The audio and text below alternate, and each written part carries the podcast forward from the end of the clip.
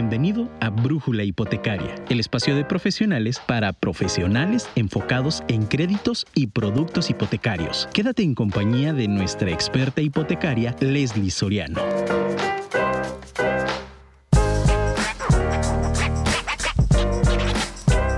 Cuando alguien te da su confianza, siempre te quedas en deuda con él. Mi nombre es Leslie Soriano, soy especialista en créditos hipotecarios y hoy hablaremos acerca de la diferencia entre aval y obligado solidario. Bienvenidos a nuestro programa número 83 de Brújula Hipotecaria. Comenzamos.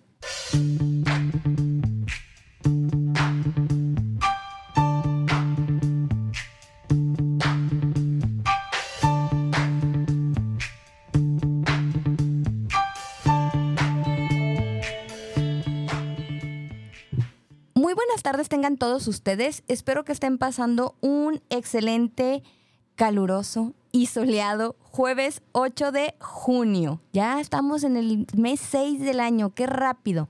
Y qué rápido que estamos ya en el programa número 83, qué fuerte.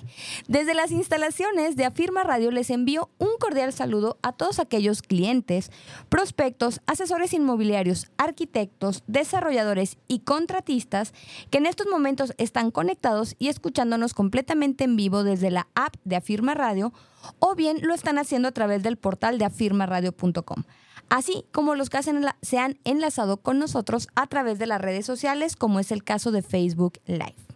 Y como ya se ha vuelto una costumbre en cada programa, quiero aprovechar este espacio para recordarles que me encuentran como Brújula Hipotecaria en plataformas como Spotify y Apple Podcast y que cada lunes se sube el nuevo episodio. Por lo tanto, si no tuvieron oportunidad de escuchar el tema anterior, porque recordemos que el jueves pasado hicimos una retransmisión, pero hace 15 días hablamos del precalificador de crédito hipotecario, una herramienta de cierre.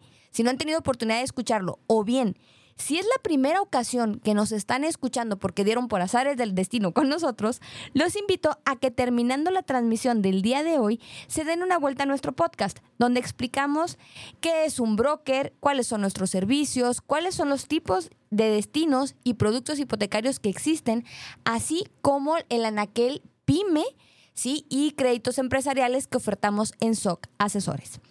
Además, si desean hacernos llegar sus dudas, comentarios o saludos, pueden hacerlo a nuestro número en cabina que es el 33 33 19 11 41 o bien pueden hacerlo directamente a mi número personal que es el 33 13 11 12 95. Y sin más, les recuerdo que hoy en Brújula Hipotecaria hablaremos acerca de la diferencia entre aval y obligado solidario. Pero antes de abordar el tema, les pido que nos acompañen a nuestra primera pausa comercial. Regresamos. Muchísimas gracias por continuar conectados con nosotros aquí en Brújula Hipotecaria. El número en cabina, que es justo el que acaban de escuchar, pero se lo repito, es el 33 33 33 33 19 11 41. Ay, perdón, es que no les conté. Ustedes no están para saberlo ni yo para contarlo, pero traigo una migraña que bien, gracias. Entonces estoy tratando de poner en orden mis ideas. Ya, muy carrillas acá en la, en la estación. Pero bueno, vamos otra vez. El teléfono, en, el teléfono de cabina en el que se pueden comunicar con nosotros y que escucharon previamente es el 33 33 19 11 41. O bien, como les decía, pueden hacerme llegar comentarios, saludos o dudas a mi número personal que es el 33 13 11 12 95. Y bien, arranquemos con nuestro tema de hoy. Seguramente en algún momento de nuestra vida, para los que tenemos más de 25 seguramente esto ya les ha ocurrido, si hemos querido solicitar algún préstamo, auto, eh, hipotecario, por citar algunos, pero ya sea por nuestra edad, ingresos o poco historial crediticio, nos han pedido que agreguemos al trámite un aval o un obligado solidario o en algún momento de nuestra vida, sobre todo si ya rebasamos los 30, 35 años, nos han pedido que funjamos como estas figuras sin conocer exactamente cuáles son las obligaciones. Y sí, quiero que pongamos en mayúsculas la palabra obligaciones, sí, que se adquieren tocante al compromiso crediticio. ¿Por qué? Porque cuando fungimos con alguna de estas figuras, realmente más allá de adquirir algún beneficio, estamos adquiriendo obligaciones tocantes al tema o crédito que se está solicitando. Pero empecemos por lo primero. ¿ok? Normalmente las personas usamos estas palabras como si fueran sinónimos. Casi siempre, ah, funges como aval u obligado solidario y damos por hecho que son lo mismo. Que, ah, un sinónimo de aval, obligado, fiador, etcétera, ¿no? Aunque es importante señalar que jurídicamente son figuras distintas, ¿ok? El aval, el aval, el fiador y el obligado solidario, que el fiador no lo vamos a tocar ahorita, ¿sí? Son figuras jurídicas distintas, por lo que es hora de que definamos qué es el aval y qué es el obligado solidario, para entender cómo es que funcionan y si realmente es necesario o no solicitar alguno o si es necesario o no fungir como uno, ¿ok? Arranquemos primero con el tema de qué es un aval. Ok. El aval es una figura jurídica de naturaleza mercantil, ¿ok? Por lo cual es aplicable a los títulos de crédito. El aval se compromete con el acreedor a pagar la totalidad del adeudo en caso de incumplimiento o de impago.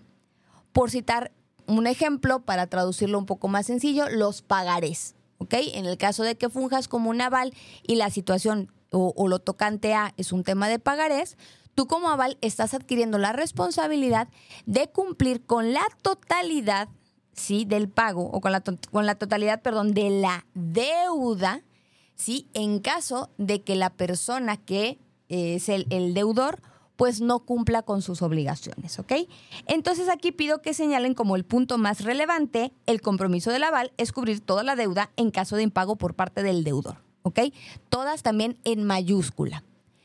Ahora, el aval no es que no sea una figura que se utilice, sino que al, ser del rubro o de la característica mercantil o, jurídica, o, de la figura jurídica mercantil, ¿sí? pues ya no es tan común en las operaciones de un crédito hipotecario o de un crédito de auto, ¿ok? O un crédito eh, en un crédito PYME probablemente sí, hay, hay, instituciones que te lo piden, ¿no? Pero cuando hablamos de un crédito de auto o de un, crédito, o de un crédito hipotecario, la figura del aval ya no suena tanto, ¿ok? Por, por, lo, que, por lo que implica o, o por la figura jurídica, lo que habíamos mencionado. Pero si se dan cuenta o si empiezan a observar las solicitudes cuando están firmando o cuando inician un trámite tocante al crédito hipotecario, cuando inician un trámite de esta figura, sí aparece el concepto de obligado solidario, ¿ok? Vamos a ver ahorita por qué es que aparece y quiero que arranquemos con que, qué es un obligado solidario. En el caso de este concepto, empecemos con que es una figura de naturaleza civil, ¿ok? Ya empezamos con la primera diferencia. Una es de carácter mercantil, esta es un, este es un tema civil, ¿ok? Evidentemente regido por el Código Civil el cual regula las relaciones civiles entre las personas tanto físicas como morales. Y disculpen el trabalenguas, literalmente esa es la definición de, diccionario, ¿no? Y esta, eh, esta figura del obligado solidario se da cuando dos o más deudores tienen la obligación de cumplir al 100% la prestación debida, ¿ok? O el compromiso que se tiene. De este modo, el obligado solidario, vaya, como su nombre lo dice, se solidariza con el deudor principal. ¿Ok? Para que el acreedor obtenga la facultad de reclamar el cumplimiento de la obligación a cualquiera de las partes. ¿Ok? en eso se está solidarizando. Es decir, al obligado solidario y o deudor principal. ¿Ok? Entonces, en este caso, cuando tú te comprometes a hacer figura, a, fungir como la figura de un obligado solidario, le das la facultad al acreedor, ¿sí? De poderte pedir a ti también el cumplimiento del pago. Entonces, pues si en los dos casos tengo un compromiso, además de la figura jurídica, ¿cuáles son las diferencias o por qué se pide uno u otro? Ok. La diferencia radica en que el obligado solidario tiene que pagar su parte de la deuda sin la obligación de cubrirla. Si es que el beneficiario no ha cumplido con su pago. Es decir, el obligado solidario no tiene, y voy a poner entre comillas porque ahorita vamos a abarcar también esa parte, la obligación como tal de cubrir el 100% de la deuda. Y lo voy a poner entre comillas y ahorita voy a explicar por qué. ¿Ok? Normalmente cuando fungimos como obligado solidario es, ah, ok, a mí me toca una parte de la deuda y tú, que eres el deudor principal, te toca otra. Por lo tanto, a mí me pueden solicitar lo que yo tengo comprometido de pagar, ¿ok? Ahora, puede suceder en algunos casos en que el obligado, el obligado solidario cumpla con el total de la deuda. Pero como consecuencia, el obligado solidario tendrá el derecho de reclamar su parte al beneficiario o a los otros deudores. Es decir, en este sentido, el obligado solidario sí adquiere ciertos derechos, ¿sí? En el tema del, del crédito o en el tema de la operación que se está haciendo, pero vamos a ver que todo esto se va a definir en base a los contratos. ¿Ok? Que eso también es un punto importante. ¿Va? Entonces el obligado, decíamos, además de la figura jurídica, pues puede o no cubrir el 100% de la deuda, pero en caso de que sí la cubra, pues él puede pedir que se le regrese o, que las otras partes, pues, eh, le den como lo, suyo, ¿no? Tiene el derecho ahí de, de reclamar su parte, ¿ok? A diferencia del aval, que el aval no tiene ese derecho, ¿va? Ahora, Dependiendo del contrato que se firme con la institución correspondiente, es como cubrirá la deuda el obligado, siendo parcial o total, pero con derecho a reclamar su parte correspondiente a los otros deudores, lo que decíamos. Es importante que a la hora de que estemos firmando como un obligado solidario, chequemos justamente cuáles son las obligaciones que estoy adquiriendo. Porque si bien, como les decía, el concepto o la teoría nos dice que no estamos obligados a cubrir el 100, puede ser que en el contrato que se está haciendo sí lo mencione. ¿De acuerdo? Entonces, entonces, pues nos comprometemos desde un inicio a cubrir esa parte, aunque yo después pueda reclamarle a los otros deudores, pues el hecho de, de, de reclamar, como les decía, nuestra parte, ¿no? La parte correspondiente. Ahora, otro punto relevante en la figura del obligado solidario es que éste se compromete a pagar la deuda desde un inicio, sin que haya necesidad de un incumplimiento en los pagos por parte del deudor principal. ¿Ok? Aunque recordemos que todo dependerá de los lineamientos que se establezcan en el contrato. Oye, Leli, ¿cómo es esto? Si él, si él está pagando bien, ¿por qué conmigo tendrían que tener un acercamiento? Ok. ¿Y por qué mencionas, a diferencia del aval, que aquí estoy aceptando la responsabilidad desde el inicio? Va. En las dos figuras, ahorita que vemos de las similitudes, sí estamos eh, obligándonos a cubrir el tema del adeudo. Pero ¿qué sucede con el aval?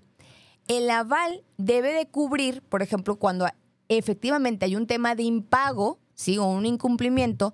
Y puede haber temas de embargos, puede haber temas de que literal tenga que sacar la lana. O sea, puede cobrarse con, especie, por así llamarlo, o, o, cobrarse en dinero, ¿no? Pero es al momento de que se incumpla en el pago. ¿Ok? ¿Qué sucede con el obligado solidario?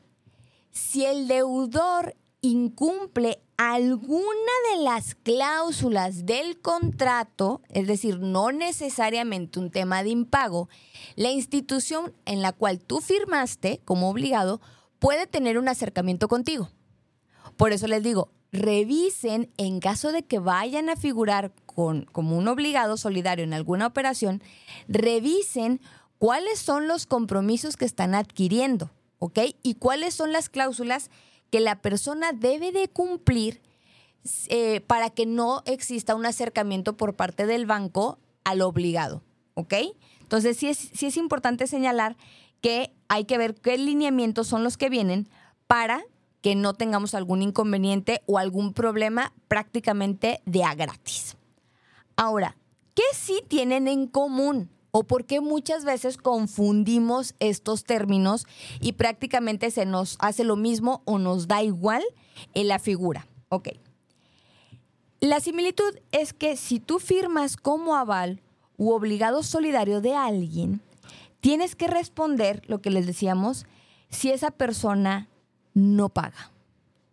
Además de que normalmente, no siempre, por eso digo normalmente, se le pide a estas figuras que cuenten con un bien que pueda soportar la operación, es decir, no solamente es un tema de dinero o de flujo de efectivo, sino que puede ser que tengas que comprometer algún auto o un bien inmueble que soporte que tú seas la figura del obligado solidario. ¿Ok? Entonces no nada más es mi compromiso de pago, sino que también puedo dejar una garantía que en caso de que la persona incumpla, puedan hacerse de la misma. Muy parecido a lo que es el tema del aval. Por eso les decía, es muy normal, es muy normal que se tengan estas confusiones en los términos, ¿ok? Principalmente lo que les decía, y por eso arranqué el programa así, la figura, una es mercantil y otra civil, y por eso es que tiene sus complejidades y sus diferencias, ¿no? Aunque en términos prácticos y sencillos, cuando hablamos de un tema de deuda, pues los compromisos son muy similares. Ahora, si esto realmente, porque así les voy a hablar al, iba a usar una expresión, mejor no la uso, así les voy a hablar al trancazo, ¿sí? ¿Por qué si esto genera un riesgo a la persona que funge con alguna de estas figuras? ¿Por qué las instituciones la solicitan? ¿Por qué te sugieren tenerlo? Incluso porque en las solicitudes, cuando hablamos de un crédito hipotecario, aparece ese rubro. ¿Quién se beneficia o quién es la persona o la figura que más se beneficia de esto, de tener un obligado solidario? Y estas figuras son o no necesarias para un crédito hipotecario. Y si se darán cuenta, estoy empezando a utilizar más la parte del obligado solidario, porque como les decía hace unos minutos, en los créditos hipotecarios, la figura que aparece y que nos va a ayudar a dar soporte es justamente la del obligado solidario. Apliquemos como les decía, esta información tocante a nuestro programa, tocante a los créditos hipotecarios. Recordemos lo que mencionamos cuando recién abrí el tema. En muchas ocasiones, la persona que será posiblemente acreditada o que está solicitando un crédito hipotecario no cumple con todos los requisitos. ¿Se acuerdan que les dije, ay, a veces por la edad, por el historial, etcétera? Ah, pues hagan de cuenta no cumple con todos los requisitos que solicita el banco para ser sujetos de crédito. O bien, su perfil o su expediente no es tan sólido, por lo que un obligado solidario, que es la figura que normalmente se solicita, dará mayor soporte a la operación. ¿Ok? Ahora, el obligado solidario, nosotros como brokers, puede ser que lo, lo podamos sugerir, ¿sí? Al ver el expediente del cliente, aunque realmente quien hace la sugerencia o la petición suele ser el banco. Y ahorita les voy a explicar cómo es que se da y cuáles son los casos más comunes. Ok, con lo anterior quiero señalar que si bien no son de carácter obligatorio contar con un obligado solidario, para todos los créditos hipotecarios, o sea, no, es de, obligatorio que, ah, quiero solicitar un crédito y tengo que tener un obligado. No. En algunos escenarios sí se debe de incluir en el expediente, ¿ok? Sobre todo cuando hay un tema de excepciones y vamos a platicar cuáles son esas excepciones que se salen de nuestro perfil y que obviamente se necesita de esta figura para que la aprobación pueda ser casi un hecho. Y citemos el primer ejemplo, la edad. La edad mínima promedio para obtener un crédito hipotecario es de 25 años. ¿Ok? Hay bancos que te pueden pedir menos años, o, bueno, que te pueden utilizar con menos años de edad y va a haber bancos que te soliciten más, ¿no? Por ejemplo, hay bancos que a partir de 22 años te prestan, hay bancos que, o sea, incluso sin la figura del obligado solidario, hay bancos como HCBC que si eres independiente mínimo tienes que tener 28 años. Entonces, bueno, están como ese, e, esas altas o bajas en el tema de la edad, pero el mínimo son 25, ¿no? en promedio. Y entonces te dicen algunos bancos, híjole, como HCBC, y por eso lo mencioné, lo quiero, lo quiero citar. Vamos a suponer que tienes un cliente que tiene un excelente perfil. Es decir, tiene buenos ingresos, eh, tiene buena historia crediticio, eh, incluso tiene a lo mejor una prestación que, de la que quiera hacer uso, pero resulta que tiene 23 años. Porque aunque no lo crean, si hay, a lo mejor no son los que, no son los tantos, pero sí hay jóvenes de 23, 24 años que a lo mejor empezaron a laborar a partir de los 18, han cuidado excelente su historial y bueno, han consolidado un perfil para poder ser sujetos de crédito. Pero resulta que quieren este banco y este banco les dice, híjole, es que yo necesito que tengas 25, ¿ok? Bueno, vamos a suponer que cumple con todo lo demás. Y entonces lo que nos dice el banco es, incluye un obligado solidario, que pueden ser, por ejemplo, los papás, por citar un caso, ¿no? Entonces, aquí lo que el obligado va a dar soporte a la operación es justamente para cubrir esa parte de la edad, ¿ok? Obviamente al, obligado, y eso es súper importante, el obligado se le va a correr el buro de crédito, va a sumar ingresos, incluso, incluso el, el plazo del crédito se puede llegar a ajustar en la figura del obligado solidario. Por ejemplo, vamos a suponer que este mismo chico de 23 años tenga derecho a un crédito de 20, 23 o hasta 25 años con, con, con HCBC, ¿no? Que son los plazos que, que alargó en algunos de sus productos. Pero resulta que el papá, que va a fungir como un obligado solidario, tiene 63 años. No estoy dando ahorita cifras al azar. Ah, pues sabes que sí te lo puedo aceptar como obligado, pero ya no te voy a ofertar el plazo más largo. Te voy a ofertar un plazo a lo mejor de 15 años. ¿Por qué? Porque la edad más el plazo no puede rebasar cierta cantidad de años, ¿no? Y por lo tanto, sí afecta en el tema, en este tema, la edad de tu obligado solidario. ¿Ok? Pero bueno, aquí el obligado nos está ayudando a sumarse a esta operación y al final del día, pues está ayudando a que sí sea sujeto de crédito, ¿no? Entonces, esa puede ser una de las razones por las cuales el obligado solidario pues se ha sugerido por parte de la institución para eh, soportar un crédito hipotecario. Aunque si pudiera ser mejor, vemos otras opciones de banco que nos pidan o que nos, nos den autorización de 21, 22 años en, en adelante, ¿no? Y después, si quieres HCBC, pues sustituimos tu crédito hipotecario. ¿Por qué no? Ahora, hay otra razón para eh, sumar un obligado solidario. Y tiene que ver con los ingresos. Y este, de hecho, es la mayoría de los casos. ¿ok? Cuando se nos sugiere un obligado solidario, suele ser por este rubro. ¿Qué es lo que sucede? ¿O por qué se solicita aquí? Puede ser que el posible acreditado no percibe, y voy a poner entre comillas, lo suficiente para la línea que solicita. ¿Ok? O a lo mejor no comprueba, no es que no perciba, no comprueba lo suficiente. Por ejemplo, ¿cuántas veces no tenemos, y se los digo porque tuve justamente unas citas esta semana, justamente, por ejemplo, del sector salud, que dicen, híjole, pues yo tengo mi consulta y yo trabajo en, el, en la institución de la aguilita, color verde, o yo trabajo en, no sé, en otro hospital y sí tengo una nómina, pero realmente mi fuerte es la consulta privada y casi todo lo que tengo en consulta privada pues es efectivo, ¿no? Entonces a veces no es que no percibas lo suficiente, sino que no compruebas lo suficiente.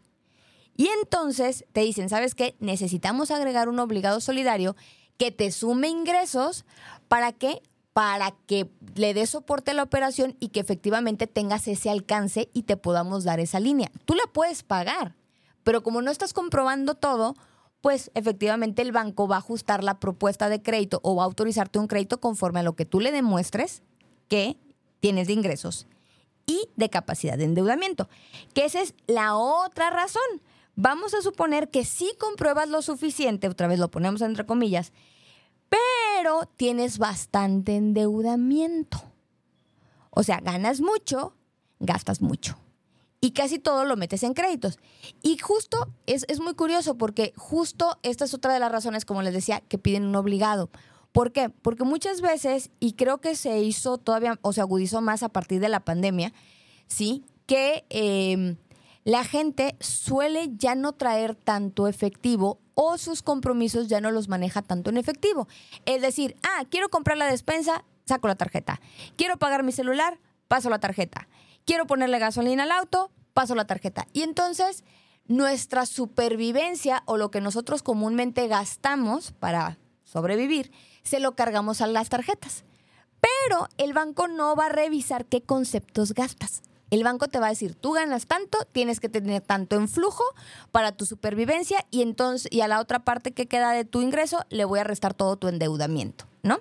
Entonces a veces sucede que tienes tanto endeudamiento que el banco no sugiere agregar o a un coacreditado, que es otra figura, sí, que ahorita la vamos a platicar, o a un obligado solidario, que tampoco es lo mismo. Pero la idea de, agregar o de hacer partícipe a alguien más es obviamente tener mayor comprobación, tener mayor alcance y por lo tanto ser sujetos de la línea que estamos pidiendo. Ahora, hay algo interesante, sí, y, y es que en algunos casos el coacreditado sí puede convertirse en obligado solidario, ¿ok? El obligado solidario como tal no podría convertirse en coacreditado, pero el coacreditado sí en un obligado solidario, ¿ok? Vamos a explicarlo. Según las palabras de José Ángel, José Ángel Borboya, que es el CEO de Latinoamérica de cibergestión, y esta eh, a lo mejor palabra o institución les hace sentido porque es cibergestión la que es nuestro intermediario entre los canales de brokers y los bancos. ¿Ok?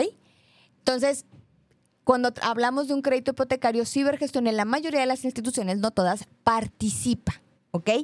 Y José, el licenciado, bueno, maestro, si no me estoy equivocando, José Ángel Borboya, nos menciona que en casos de créditos compartidos, ¿sí? En casos de créditos compartidos, ya sean conyugales o mancomunados, por regla general, ambos participantes adquieren la calidad de deudores principales, puesto que se comparten tanto las obligaciones como los beneficios del crédito. Sin embargo, Pueden existir casos en que, por políticas de la institución financiera, aunque ambos firman el contrato, el que aporte mayor ingreso será el que se reconozca como acreditado y el otro figurará como un obligado solidario. Vamos a suponer que estamos casados, ¿sí? Y entonces mi esposo, no, yo, yo sumo ingresos en el crédito de 100 mil mensuales. Y mi esposo, ah, qué, feminista me escuché, perdón. Y mi esposo dice, bueno, pues yo, yo tengo comprobación de 30. Está bien, no es mala. Pero resulta que yo tengo más ingresos sumados en el crédito y por lo tanto mi participación es más alta. Entonces, ¿qué te dice? Puede haber algunos bancos en algunos casos que lo tocante al crédito, sí, al crédito, sea deudor principal o acreditado y la otra persona figure como un obligado solidario. Ahora, ¿qué sucede si es un matrimonio y estamos por mancomunados? ¿Somos copropietarios? Sí. ¿Tenemos derechos y obligaciones sobre el inmueble?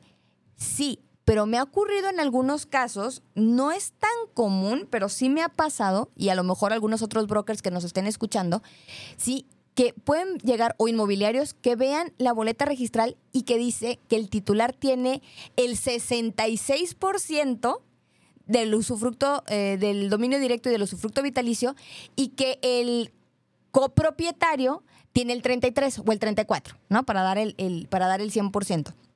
Bueno, puede ser que suceda algo similar con estas figuras, pero ojo, cuando hablamos de créditos compartidos, conyugales o mancomunados, ¿ok?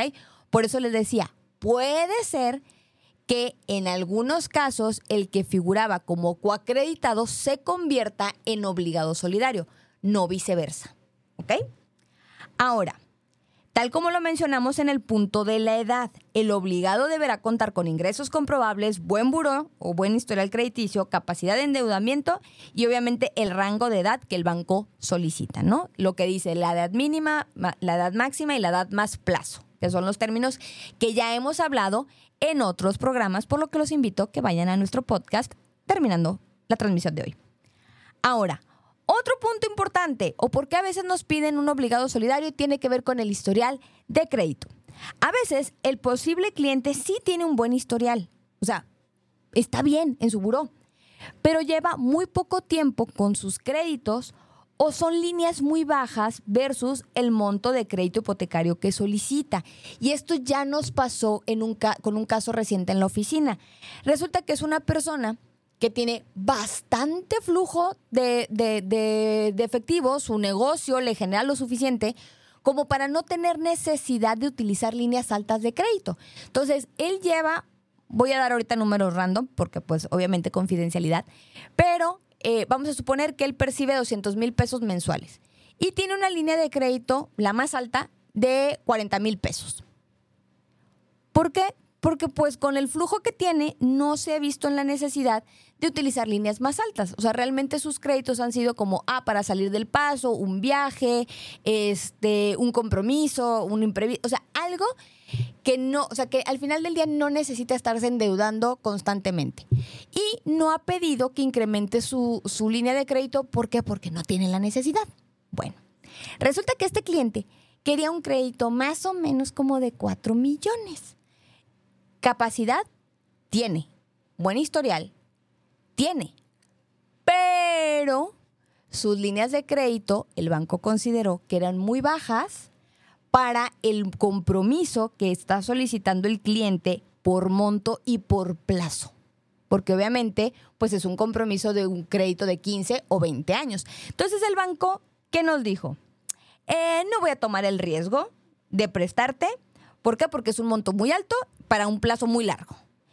Entonces, agrégame o a un coacreditado, que fue el caso de este, de este cliente porque estaba casado o está casado, ¿sí? Y, o agrégame a un obligado solidario, ¿ok? Entonces, ¿qué, qué sucede ahí? La otra persona, obviamente que va a figurar, porque tampoco es cualquiera, ¿sí? La otra persona que vaya a figurar en este, en, o que se va a sumar a este compromiso, pues debe tener un mayor historial de crédito, obviamente debe de ser sano, ¿sí? Y lo que decíamos, pues comprobar ingresos. Por lo tanto, en ese escenario, el banco sí aceptará hacer el préstamo. ¿Por qué? Porque es otra persona la que se está sumando al compromiso, ¿ok? Entonces, es importante recalcar que en algunos casos, como estos, que son los más comunes, el banco nos va a sugerir agregarlo para darle soporte y entonces sí tener el sí, ¿ok? Y ser sujetos de crédito. Ahora, con todo esto que hemos platicado, pues ¿quién es el que se beneficia? ¿Qué, institución o qué persona se beneficia con el hecho de agregar un obligado solidario a la operación? Ok, evidentemente el principal beneficiado es el solicitante del crédito, ¿ok? Porque quiere comprar una casa, necesita un crédito hipotecario y si tú te sumas, pues se lo van a dar, ¿no? O sea, pensando en la forma más óptima. Y la persona o figura que se beneficia adicional al posible acreditado es el banco mismo, ¿ok? Obviamente el primero porque se le otorgará un crédito, mientras que el segundo tiene mayor seguridad en la aprobación del mismo. ¿Por qué? Porque si una persona incumple, pues tiene el banco la posibilidad de acercarse a la otra. Por lo tanto, pues están agregando más personas porque incluso en las solicitudes puedes ver acreditado, coacreditado, obligado solidario, cónyuge del obligado solidario. O sea, pueden haber más personas, sí, que se comprometan a cubrir esa deuda y por lo tanto le da tranquilidad al banco. Ahora, recordemos también que hay instituciones que no nos van a pedir historial crediticio para algunos productos hipotecarios, ¿ok? Es decir, si no contamos con, mucho historial de crédito o incluso no tenemos, ojo, no estoy diciendo que sea malo, sino que tenemos muy poco o no tenemos, sí hay, hay bancos que te dicen, ok, en ciertos productos con ciertas condiciones yo te puedo prestar sin historial. Por ejemplo, hipoteca integral, que es la que tiene eh, el, que se otorga el crédito a través de un estudio socioeconómico, pero obviamente hablamos de que es una tasa más alta, ¿no? Tenemos Afirme, que si tú compruebas por nómina, te pueden prestar hasta el 80% de aforo, aunque no tengas historial. Tenemos Santander, que te puede aforar, si mal no recuerdo, al 65%, ¿sí? Del valor de la propiedad, si tienes eh, la prestación del Infonavit. Es decir, si hacemos un cofinanciamiento, te pueden prestar aunque no tengas historial crediticio. Ya hemos firmado algunos casos así. ¿Qué sucede, por ejemplo, con Banca Mifel? Mismo escenario. Si, tiene, si no tienes historial crediticio, te puede prestar hasta el 70% del valor de la propiedad y si cuentas con un poco de historial, te puede prestar hasta el 85%. ¿Ok? Y con poco historial me refiero a una tarjeta de crédito que tenga más de un mes. Entonces, sí existen opciones, pero no son las más comunes y son como muy contadas, ¿no? Tiene que ser este producto en este banco, tiene que ser este producto en este banco y así. Entonces, si queremos tener como más alternativas de opciones de, crédito, sí, o más instituciones que nos puedan prestar, pues a lo mejor sí va a tener que convertirse en algo de carácter obligatorio el tener a alguien más que nos pueda sumar en la operación. ¿Ok? Y antes de seguir con los otros puntos que vamos a abarcar en el programa, les voy a pedir que nos acompañen a nuestra segunda pausa comercial. Regresamos. Muchísimas gracias por seguir conectados con nosotros y antes de concluir con nuestro programa, evidentemente quiero hacer llegar algunos saludos, por ejemplo, al equipo de Centro 21 Margo, que siempre están ahí pendientes. Silvia Mayen, también muchísimas gracias. Eh, Saúl, que siempre les voy a recordar, tenemos un, Saúl Solís, tenemos un programa justamente que hablamos de su negocio, que tiene que ver con propiedades o comercialización de, de propiedades de remate. Sí, prácticamente son inversiones y tienen diferentes esquemas, pero bueno, eso es como el resumen, vayan al podcast. Sí, Bárbara Pineda, también muchísimas gracias por conectarte. Brenda Ortiz, desde Cuernavaca, espero no andarte cambiando la ciudad, Brenda, muchísimas gracias. Y también por aquí algunos comentarios de nuestros radioescuchas. Por ejemplo, Alejo Matías, saludos desde Baja California Sur, saludos hasta allá. Sí, Zoila, ¿qué tal? Muy buen programa, muchísimas gracias. Alondra dice, saludos Leli, gracias, la información de este programa llegó en el momento justo. Gracias. Eh, gracias que nos estás escuchando y que te está sirviendo esta información. Sergio Sepúlveda, hoy estás abordando un tema muy interesante e importante. Muchas gracias. Eh, Marta también es muy complicado, pero lo entiendo porque las instituciones de crédito deben protegerse, pero se pasan. Y sí, ahorita vamos a hablar un poquito de las em, consecuencias que puede tener eh, ser un aval o un obligado solidario, sobre todo cuando hablamos de un tema de incumplimiento de pago. Y es que es verdad, el banco tiene que prometerse, prometerse nomás, protegerse, sí, acerca de un préstamo pues a un plazo largo, ¿ok?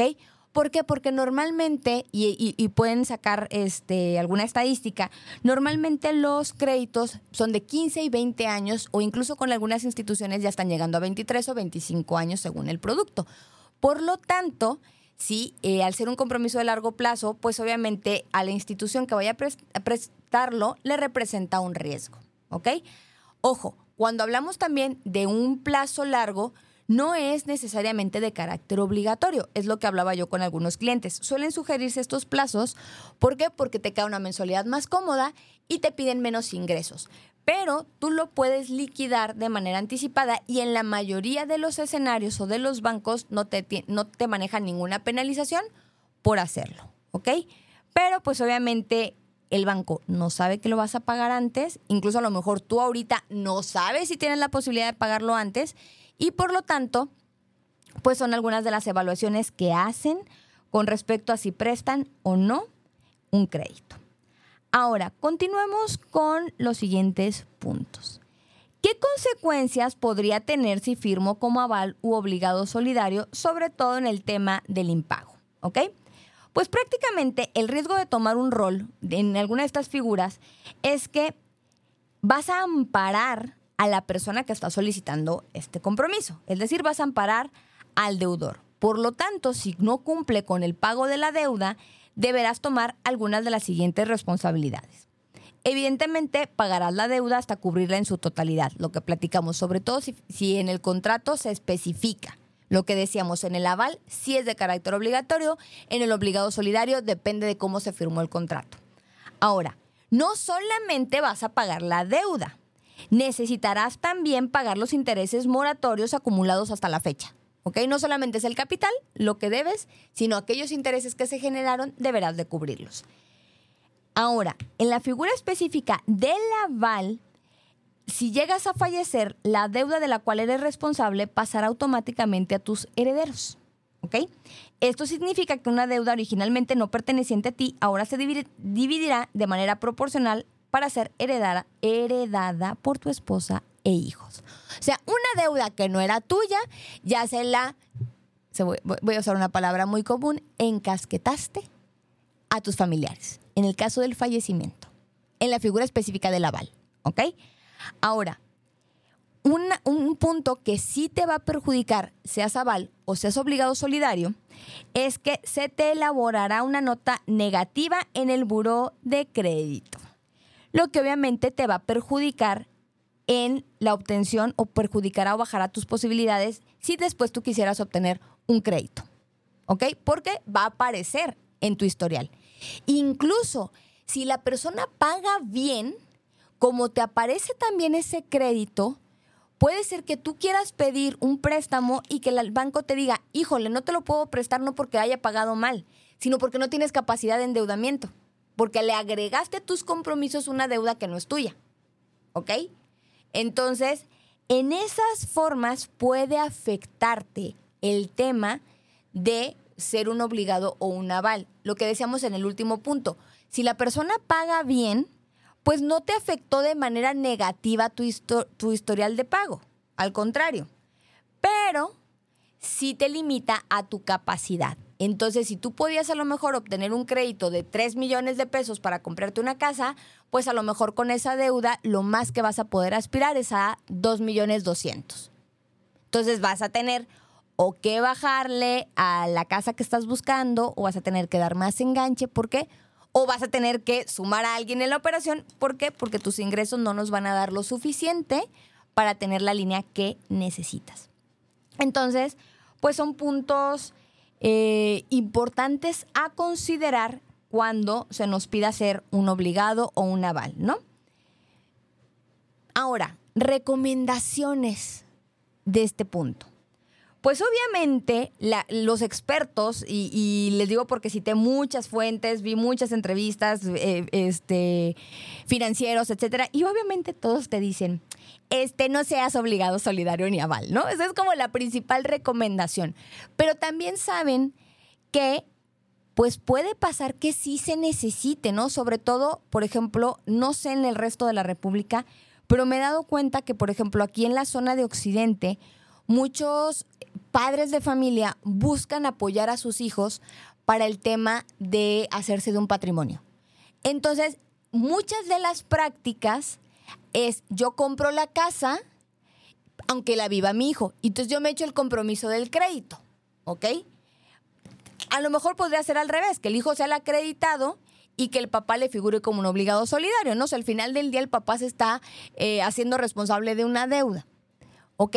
Pero aquí híjole, si es como un amigo, ah, por más mejor amigo que sea, ¿no? De, ah, nos conocemos desde el kinder, eh, mejor mantén la amistad, este, no la fractures por un tema de, dinero, ¿no? Entonces, pues lo recomendable es que no se figure o que no se acepte esta, eh, ser partícipe con alguna de estas, de estas figuras, ¿no?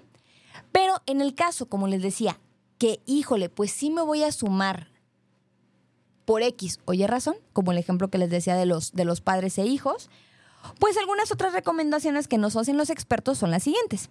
Primero investiga quién te lo está solicitando, ¿ok?